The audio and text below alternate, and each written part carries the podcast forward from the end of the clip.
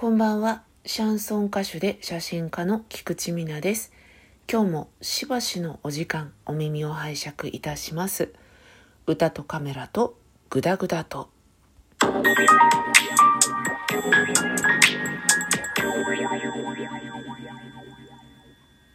改めましてこんばんは。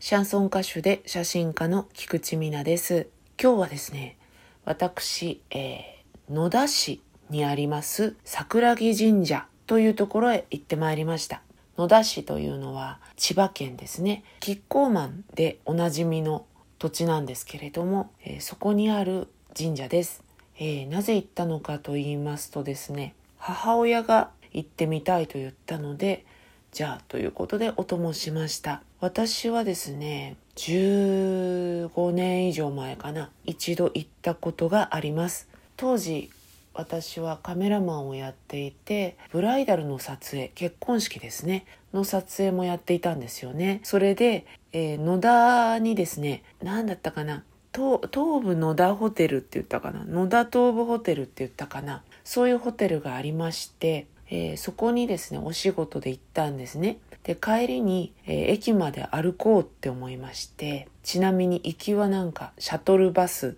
で行きました。で帰りはシャトルバスが来るまでも結構時間があったので知らない街だしブラブラ歩いて駅までお散歩がてら帰ろうかなって思ったんですよね。で歩き出しては見たんですけど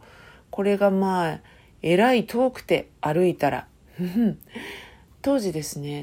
えー、とガラケーはあったんですけどスマホはまだなかったんですよ。持ってなかったわけじゃなくて普及してなかったと思うんですよね。それで途中でですね明らかに地元の人だってわかる人に道を聞いたんですよね。え駅まで歩くつもりなの？って逆にびっくりされちゃうみたいな。実はそんな距離だったんですよね。でももう歩き出しちゃって半端なとこまで来ちゃったし都会ではないところなのでそんなタクシーもビュンビュン走ってなくて困ったなって言って諦めてですねなんとか自分でショートカットできそうな道を考えて歩いてたんですよね。そしたら偶然ですねあの桜木神社のところに出ましていきなりねなんか急に開けてすごく綺麗な神社が現れたのでええー、と思ってなんかすごい素敵な神社だなって疲れも忘れて中に入っていってお参りをしたんですけどその時はなんか行事があるっていう時でもなかったのでとんど人がいなくて割と閑散としてたんですね。でもとても立派に立派なですねあの神社で豪華絢爛っていうわけでもないんですよ。あの豪華な神社なんですけどその絢爛っていう感じではないのですごく居心地が良くて素敵だなって思って、えー帰ってきたっていうそういう思い出があります。で当時はなんかクジャクがいたような気がするんですけどこれは気のせいだったのかもしれません。ちょっと自信ないな。で今日は母親と一緒にですね野田市の駅からタクシーに乗って行ってきました。割とやっぱりタクシーだとすぐに着くし今日はね幸いお天気も良かったしであとね七五三の季節じゃないですか。で母親がですね、えーちっちゃい子が晴れ着着たりしてるのを見るの好きだっていうんででも平日だからきっといないよねって思いながら行ったんですけど学校行ってるね7歳の子はいないんですけど3歳とか5歳の子はですね普通にお参りいらっしゃっててでなかなかにぎわってましたね。みんなねあのそれぞれ思い思いの晴れ着を着ていて中には双子ちゃんなんかもいたりしてねもうお母さんとお父さんとおじいちゃんとおばあちゃんがもう撮影会ですよ。もうね子供はもうちょっと飽きてきてるんですけどでも結構あの今の子ってもう写真撮られることにすごく慣れてるのでなんか割とぐずりもせず長時間モデルになってましたね。桜木神社はすごくエンターテインメントにも力が入っていて全てが桜なんですよね。でインスタ映えがものすごい意識されていて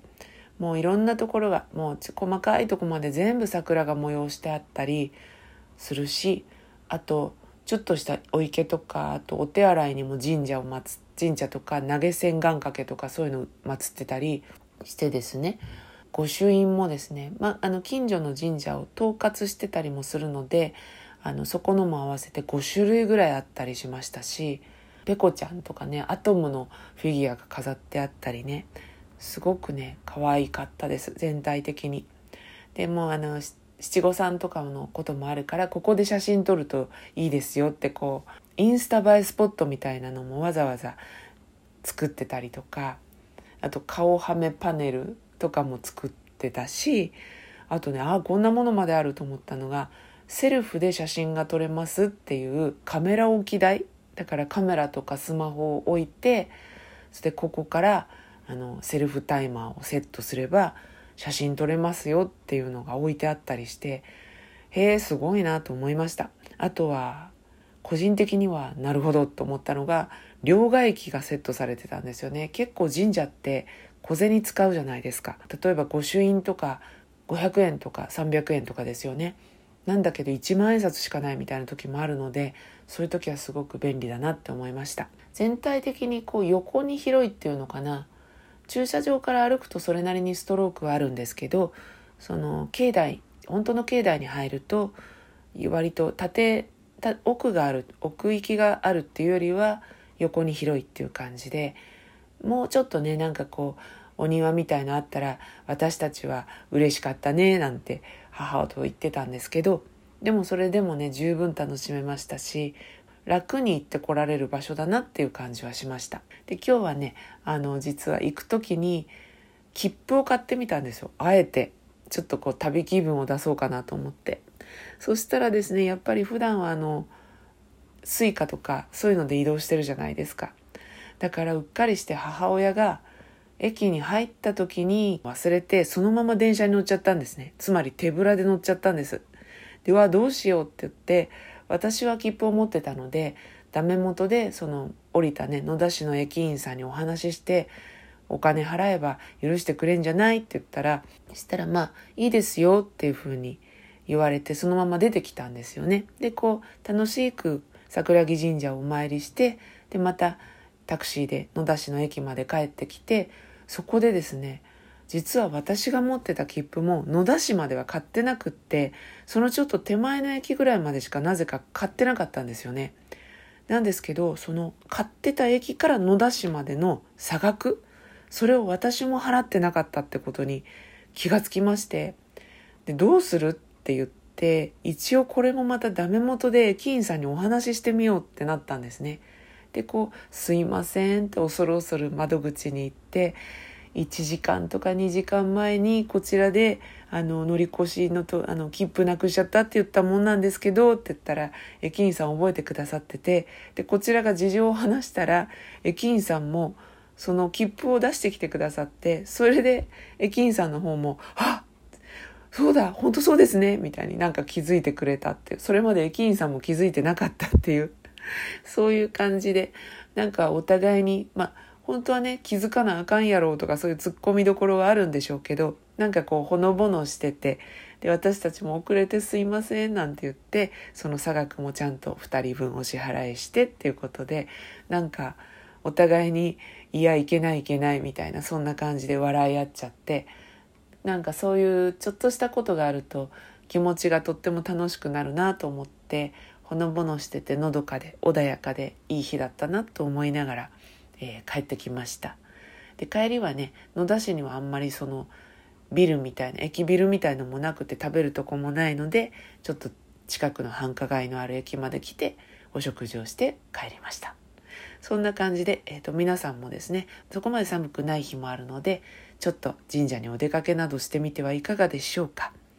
えー、そんな感じで今日は野田市の桜木神社に行ってきたよっていうお話でした。ではまた。歌とカメラとグダグダっと。